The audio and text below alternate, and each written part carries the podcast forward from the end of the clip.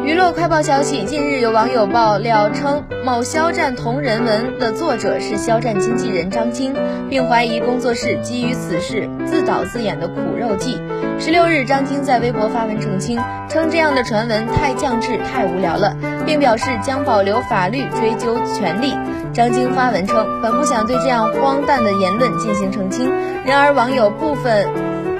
扭曲编造谣言，甚至文案中言之凿凿定性。我自己或者指使别人写了下坠，并基于此造谣工作室自导自演。他对此作出澄清：第一，被人肉扒出原微博已删除的手机是我的，邮箱是曾用过的，已注销几年的豆瓣账号也是，本人现非豆瓣用户。